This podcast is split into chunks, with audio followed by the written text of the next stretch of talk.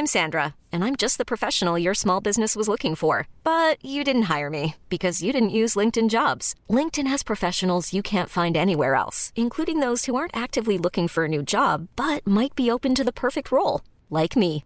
In a given month, over 70% of LinkedIn users don't visit other leading job sites. So if you're not looking on LinkedIn, you'll miss out on great candidates like Sandra. Start hiring professionals like a professional. Post your free job on linkedin.com/achieve today.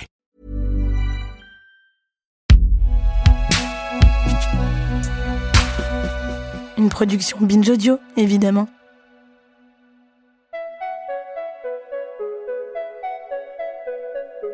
La gravité de la situation, c'est lorsqu'on est simplement un aidant et qu'on oublie de vivre pour soi-même. Il faut être très très vigilant vis-à-vis de ça. L'UNAFAM propose des formations pour les aidants pour mieux comprendre ce que sont ces troubles psychiques et donc mieux vivre avec la maladie de son proche. Nos rapports entre mon fils et moi, et même dans, s'en sont trouvés euh, apaisés. Et donc euh, j'invite les, parents de malades et les proches à surtout ne pas rester seuls.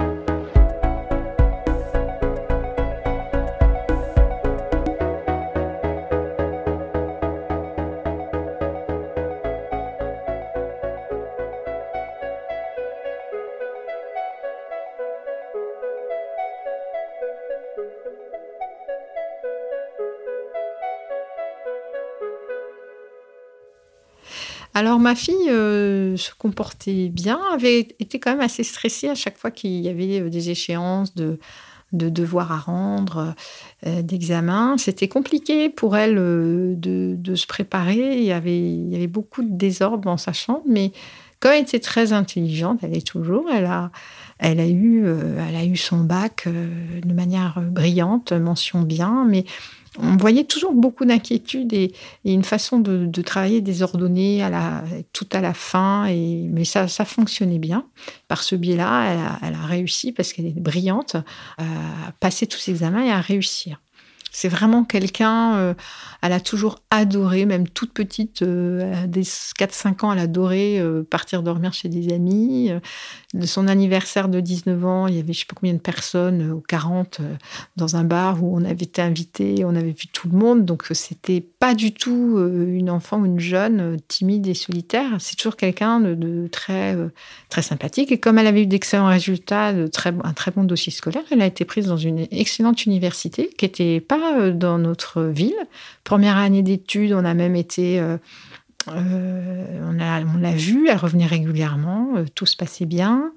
Deuxième année d'études, il y a eu même euh, un, anniversaire qu'on a fêté là-bas. Elle nous avait invités avec des tas d'amis euh, très sympathiques. Et puis à la fin de cette deuxième année d'études, il y avait des examens à nouveau là à passer. Et là, une très très très grande anxiété. Et là, j'ai vu que son comportement se, dégradait, qu'elle était euh, euh, de plus en plus euh, inquiète, repliée sur elle-même. Je sais qu'il y avait un problème eu depuis une rupture amoureuse. Et ben, elle voyait plus d'amis et elle se renfermait beaucoup dans sa chambre.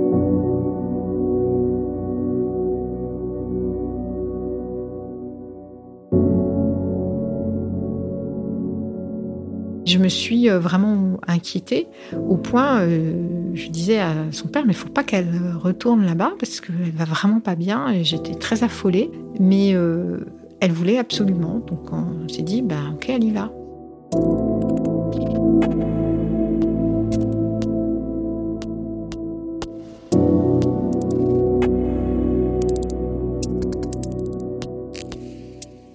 Normal au, point euh, on, en, on en discutait euh, avec mon mari, son père, et on disait mais c'est incroyable, qu'est-ce qui se passe ah bon, alors après, on s'est dit, bon, faut, faut lui faire confiance, mais on lui a dit, bah, écoute, euh, vraiment, tu vas pas bien du tout, donc ce serait bien quand même que si tu vas là-bas, tu demandes à aller voir un, un médecin, donc un médecin psychiatre qui puisse euh, t'accompagner.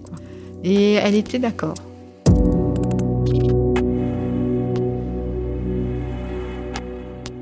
Problème, c'est que bah, le psychiatre en question était euh, très mauvais.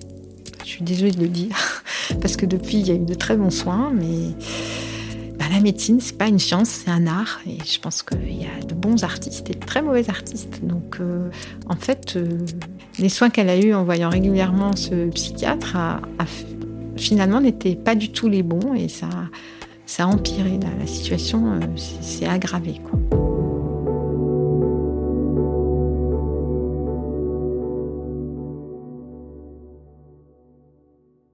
Elle s'est, mise à parler de plus en plus de sujets obsessionnels, donc ça tournait un peu euh, en boucle sur certains sujets. Elle était passionnée par certains types d'oiseaux qu'elle avait vus euh, sur, sur Internet parce qu'elle a toujours, toujours passionnée pour euh, la faune animalière, qui n'avait rien à voir avec ses études, mais c'était un hobby. Et elle s'est mise à, parler de manière euh, euh, obsessionnelle de certains types d'oiseaux de la forêt amazonienne. Ça peut faire rire quand on le rapporte, mais en fait, c'est très inquiétant.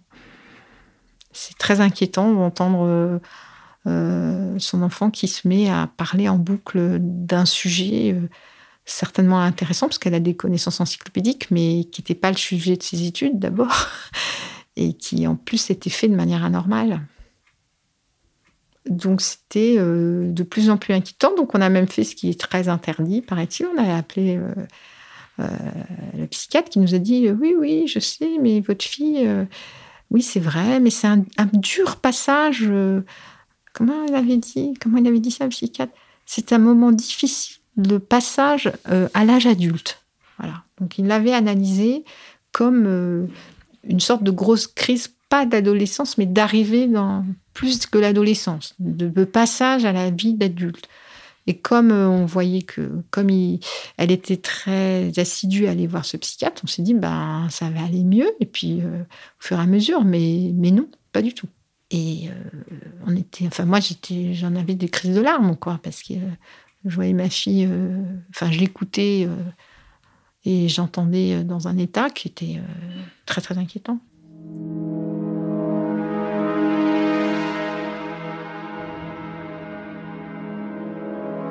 Jour l'appel de la mère de son colocataire avec qui elle vivait, qui m'a appelé en disant bah, Je vous appelle parce que vraiment, euh, son colocataire me dit qu'elle ne va pas bien du tout. Euh, je voulais vous avertir. Et moi, je lui réponds euh, Oui, je sais, mais vous savez, elle voit un psychiatre qui nous dit que c'est une dépression et un dur passage dans la vie adulte. Et à ce moment-là, j'entends la, la, voix de la maman qui me dit Mais vous êtes sûr que ce n'est qu'une dépression? Et là, euh, j'ai vraiment senti comme euh, une coulée de suée euh, glacée vraiment le long de, ma colonne vertébrale parce que je voyais bien moi que c'était pas qu'une dépression, c'était pire.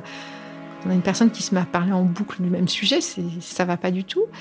Et donc cette mère a conforté ce que je pensais. Je pense que le colocataire avait aussi peur.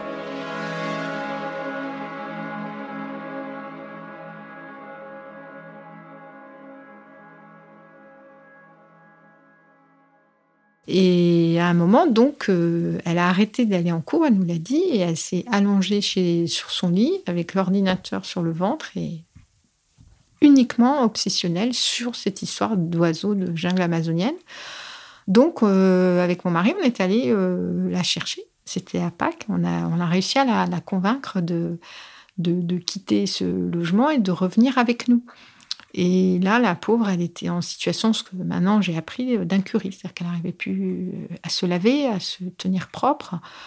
Et c'était très impressionnant. Donc, on a ramené euh, une, jeune, fille qui était un peu, bah, qui était une clocharde, quoi. C'était terrible. Moi, ça m'a, voilà, ça, donne beaucoup ces maladies. On, on, voit que ça cloche, mais on comprend pas ce qui se passe. Ça produit quand même pour moi, ça a produit beaucoup de larmes. Moi qui dors extrêmement bien, ça a produit des insomnies. La seule fois où j'ai pas dormi, c'est après avoir mis au monde euh, chacun de mes enfants. Donc, euh, c'était une situation exceptionnelle. Et, pareil, euh, là. Et, puis, ça a produit chez moi beaucoup d'anxiété. Je me suis mise à être anxieuse, quoi. Ce qui n'est pas le cas. C'est pas ma nature d'être anxieuse. Je peux être assez nerveuse, mais je suis pas anxieuse. Plutôt Ma, mère m'appelait euh, Mademoiselle, Bontemps quand j'étais petite. Quoi. Euh, plutôt une joie de vivre, plutôt, euh, c'est plutôt ma caractéristique. C'était vraiment mon petit surnom en famille. Donc je suis devenue très anxieuse et, puis je me mettais à pleurer. Alors, de manière complètement inattendue. Quoi. Donc, euh, j'étais plutôt euh, cadre dans une entreprise, à diriger une équipe, et paf, des larmes qui sortent comme ça. C'était, c'était quand même le signe que j'étais très mal. Et ça, ça a été.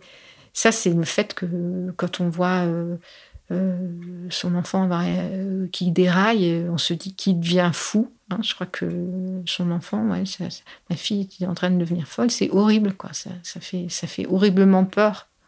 Elle est arrivée chez nous et puis ça, ça allait de, mal en pis, hein, puisque euh, c'était très difficile qu'elle se, qu'elle sorte de sa chambre, qu'elle se lave. C'était la seule chose qui nous aidait, c'est qu'elle aimait bien, elle était gourmande. Donc, elle, moi, j'ai jamais autant cuisiné des petits plats qu'elle aimait. Euh, pour qu'après, avec nous, mais elle se renfermait tout de suite, c'était très difficile. Et, euh, là, euh, et ce fameux psychiatre qui, n'arrangeait rien du tout, puisqu'elle allait de plus en plus mal, elle parlait de manière de plus en plus obsessionnelle de ces animaux de la jungle amazonienne et de rien d'autre. Donc là, je me suis, j'ai eu tout d'un coup l'idée que j'allais contacter une collègue de travail dont je savais que le fils avait des troubles psychiques chroniques.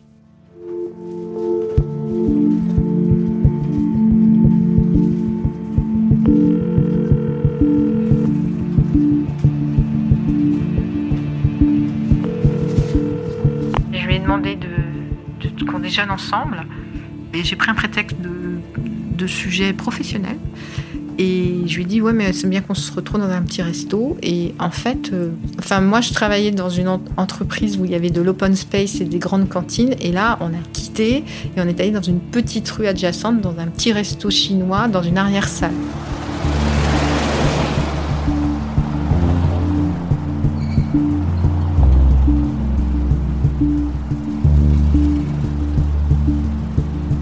Et là, dans ce petit resto euh, chinois en arrière-salle où on était deux, euh, j'ai commencé à lui dire que ma fille allait pas bien. je trouvais que c'est de plus en plus bizarre et je me suis, j'ai fondu en larmes. Ce qui m'a surpris moi-même, j'étais pas venue pour ça, j'étais venue pour euh, chercher des explications ou de, de, l'aide parce que je savais que son fils avait des troubles, donc elle allait m'aider à comment agir, comment me comporter. Et ce, et cette façon de totalement sombrer euh, dans la flaque d'eau, j'arrivais plus à parler et ne faire que pleurer, m'a moi-même surprise. C'est une espèce de, vanne qu'on a ouverte en moi, qui s'est ouverte en moi, que je n'avais pas du tout euh, préparée. Donc euh, j'avais pu, mais vraiment comme une flaque d'eau. Donc en fait, on se rend compte qu'on accumule, on accumule pendant des, semaines et des mois un stress énorme qu'on tient. Et là, j'ai commencé à ouvrir les vannes, tout est à, lâcher. Et elle m'a écoutée avec, euh, beaucoup d'attention, beaucoup d'empathie. Et à ce moment-là, elle m'a dit euh, Va à l'UNAFAM.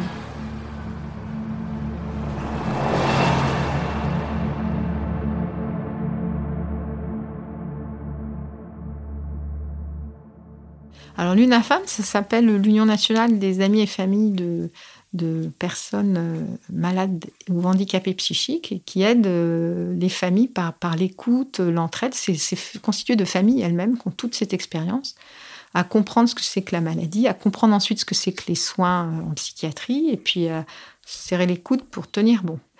On a pris un café, puis je suis allée à une réunion assez vite et, et, et là, je trouvais qu'ils ils étaient cool, quoi.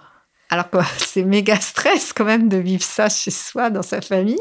Je dis, mais c'est génial, ces gens sont cool. Ils ont tous quelqu'un dans leur famille qui a un trouble psychique sévère. Comme a dit un, adhérent comme moi, euh, on n'a pas choisi d'être dans ce club, mais ce qui est bien, c'est que c'est un club. Et euh, j'ai voilà, j'ai trouvé un, livret très bien fait qui présente les principaux troubles psychiques répertoriés assez graves et euh, à chaque fois que je lisais, je me disais, mais, mais c'est ça, mais non, ça peut être ça. Enfin, je, sentais que je touchais juste. Et donc, j'avais à la fois un soulagement en me disant, mais c'est moi qui ai raison, c'est pas ce psychiatre ridicule qui nous parle d'entrer dans l'âge adulte.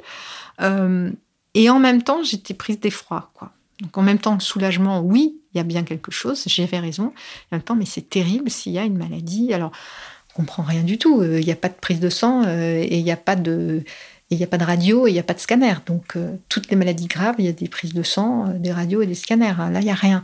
Donc, on comprend rien. Donc, l'intérêt de l'UNAFAM, c'est qu'il vous explique comment sont organisés les soins en psychiatrie. il y a des formations faites pour, pour ça. Et puis, il y a des conférences où sont invités des psychiatres qui vous expliquent aussi comment ils travaillent. Donc, ah, on comprend, parce que votre...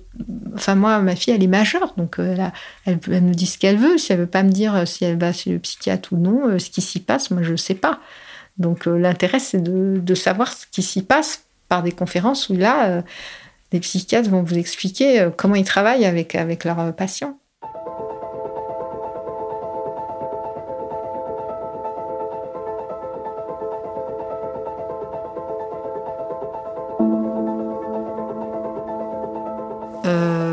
Un moment où euh, ma fille euh, s'est mise à vraiment délirer et euh, à avoir une attitude violente. Et donc, j'ai eu la bonne attitude grâce à l'UNAFAM. J'avais tout le, j'avais tout mode d'emploi sur le petit guide. Donc, je savais que en cas d'énervement et de crise, il fallait surtout pas regarder la personne dans les yeux.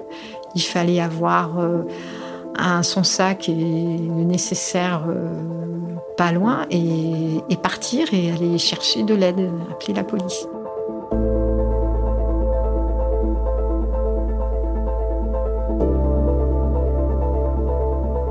Et euh, là, j'ai été euh, beaucoup aidée par une ligne aussi euh, d'écoute où la personne m'a dit allez à la police et dis qu'il faut, il faut qu'ils viennent chercher votre proche parce que s'ils ne viennent pas, c'est non-assistance à personne en danger. Et pour lui et pour moi. Et donc j'ai tenu bon, parce qu'évidemment au début la police il ne voulait pas. Et, euh, et donc il a, j'ai eu ce dialogue un peu serré, euh, mais j'étais avec mon portable en ligne. je disais au, planton là qui était là, si vous n'envoyez personne, je porte plainte pour non-assistance à personne en danger. C'est ce qu'on vient de me dire au téléphone.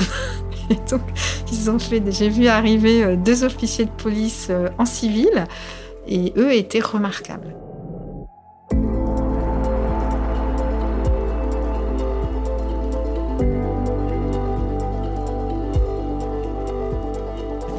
Pas en uniforme, mais ils ont mis leur brassard de policier. Et à ce moment-là, ma fille dit qu'elle était d'accord pour parler avec eux, mais pas avec moi. Et au bout de 45 minutes, ça a duré longtemps. Ils m'ont dit écoutez, euh, votre fille est d'accord pour qu'on l'emmène à l'hôpital, euh, euh, mais sans vous. Je très bien. Et donc, voilà, elle est partie dans la voiture de police avec des officiers en civil. Donc tout était vraiment moi, je trouve ça remarquable. On dit souvent qu'il y a des choses traumatisantes euh, qui se jettent sur la personne, qui lui mettent les menottes. Pas du tout.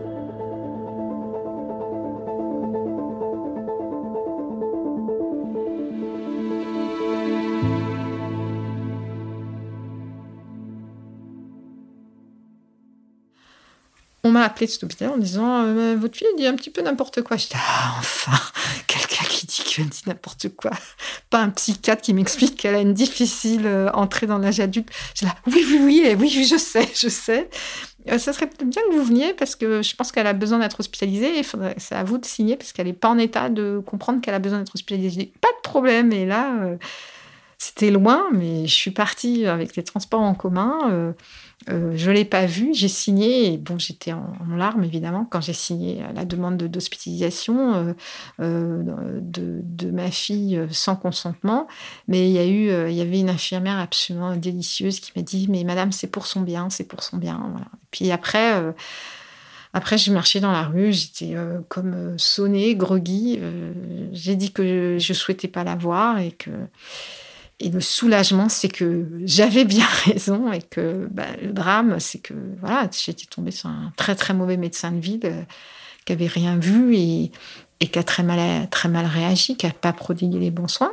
Et donc après, ben, voilà, on m'a expliqué que ma fille ce qu'on appelle faisait un épisode psychotique et qu'il allait avoir euh, des médicaments et des thérapies mises en place euh, pour l'accompagner, l'aider et, et dans, dans cet épisode. Eh ben, euh, moi, si j'avais pas eu une femme, je crois que j'aurais pas mal sombré parce que on peut pas parler à son travail et dire euh, bah, ma fille, elle est allongée sur un lit dans toute la journée. C'est très stigmatisant, donc on n'a pas de lieu. Et l'UNAFAM, c'était un lieu où j'ai pu en parler. et on a pu m'écouter sans jugement. Parce que quand vous dites à quelqu'un que votre proche, euh, il est allongé sur son lit et il fait rien, on vous dit ah bon, mais mais tu pourrais pas aller le secouer un peu ou tu es sûr que tu le gâtes pas trop? Faudrait lui expliquer la vie. Enfin bon que des conseils absurdes parce que quand on se remet d'un épisode psychotique c'est long euh, c'est un orage sur le cerveau. Donc c'est long de se remettre à reprendre sa vie en main. Donc euh, on ne peut pas en parler parce que des gens vous donnent des conseils stupides ou vous jugent en disant que vous faites pas bien les choses.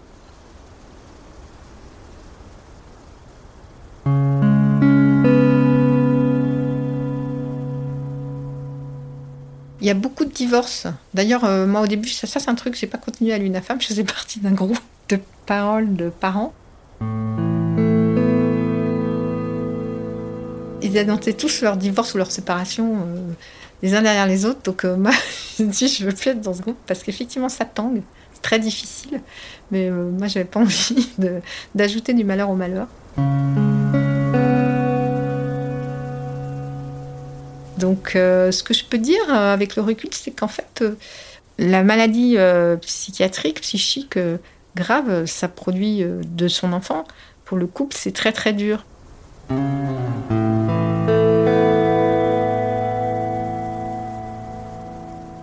on souffre pas de la même façon parce qu'on est deux êtres différents et donc ça remet en évidence à quel point on est différent. Par exemple, moi je suis d'une nature expansive, donc je vais avoir euh, des pleurs ou de l'énervement dû à l'anxiété. Et euh, bah, mon conjoint, ça va être euh, l'inverse. Le stress va le rendre silencieux et replié sur lui-même. Vous voyez, c'est quand même à l'opposé.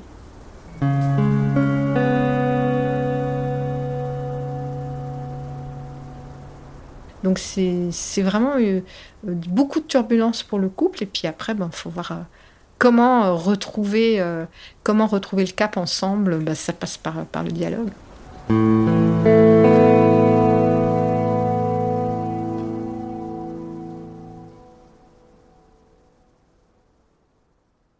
Après quelques jours, on a eu la, permission de voir notre fille, mon mari et moi. Et là, déjà, euh, c'était formidable. Le médicament avait fait énormément d'effets et j'étais. Et, il était, et, et, dans un environnement sécurisé, même si c'est dur, l'hôpital, euh, ben, en fait, c'était fantastique. Quoi. Déjà, j'ai retrouvé ma fille. Ce n'était plus elle, c'était la maladie l'avait complètement euh, aliénée, c'était plus elle, et là c'était elle. Donc c'était un immense, immense joie et, une, euh, donc un immense soulagement de voir que d'emblée, ma fille, euh, avec un traitement, euh, allait mieux. Quoi. Et ensuite, des très bons soins, c'est-à-dire qu'il y a des permissions.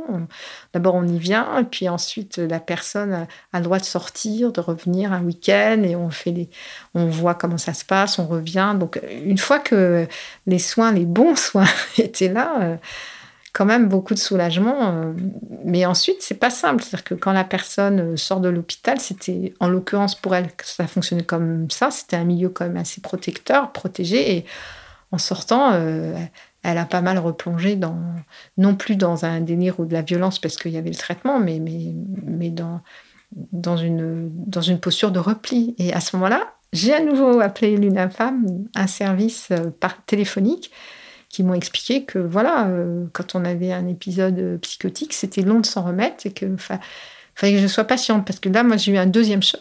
Je me suis dit que puisqu'elle avait été à l'hôpital, euh, ça a duré six semaines, et eh ben, comme quand on est soigné, par exemple, pour un gros problème, une opération, on sort, on va bien. Et ben non, pas du tout. on sort, on, on va pas bien. C'est un long chemin, le rétablissement d'une maladie psychique. Et ça, je ne savais pas. Donc ça, ça a été le deuxième choc. Le premier choc, euh, ma fille déraille, et le deuxième choc, mais elle est, toujours malade.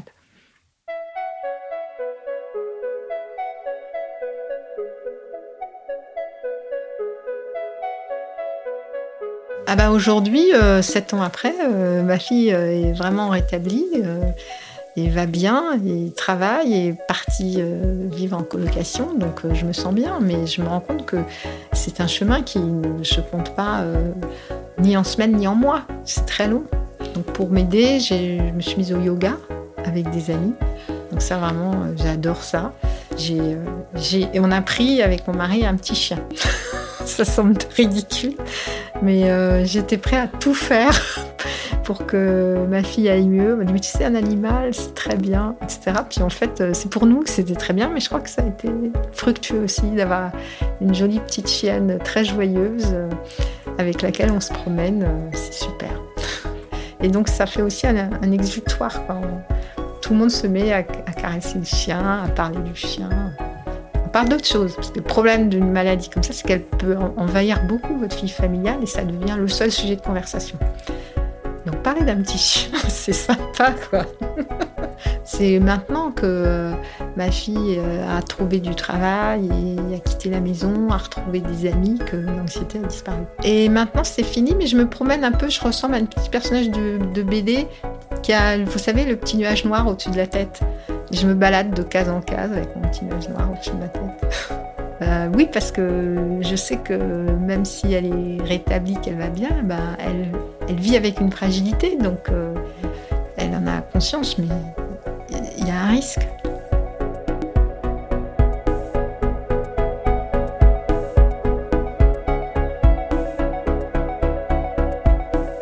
Après la pluie est un podcast de Binge Audio. Entretien mené, enregistré et monté par Anton Stolper. Réalisation Paul Berthiaud. Production Naomi Titi. Coordination éditoriale David Carzon. Si vous aussi vous souhaitez témoigner sur des thèmes qui touchent à la santé mentale, écrivez-nous à l'adresse après binge.audio ou sur le compte at après la podcast sur Instagram.